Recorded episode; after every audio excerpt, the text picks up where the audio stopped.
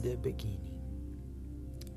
We believe in what we don't see, but we don't need proofs to believe. The universe knows everything. That means we're all so naive. Humans are dust that do bad things are all in a magical life, in a digital era with an illusionary type of feeling that comes from a fake circle that is in front of a mirror.